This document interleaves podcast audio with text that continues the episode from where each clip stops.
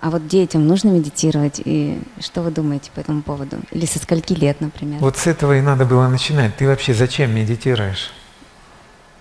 Чтобы остановить свой хаос в голове. Вот. А у ребенка нет такой задачи. У него вообще нет такой задачи. Он не испытывает каких-то трудностей, связанных с этим. Если он не может уроки делать, тогда да. Если он не может, например, сосредоточиться на каком-то материале, что-то запомнить или вникнуть в задачу, тогда надо учить его концентрации, но не медитации. Медитация это не для детей.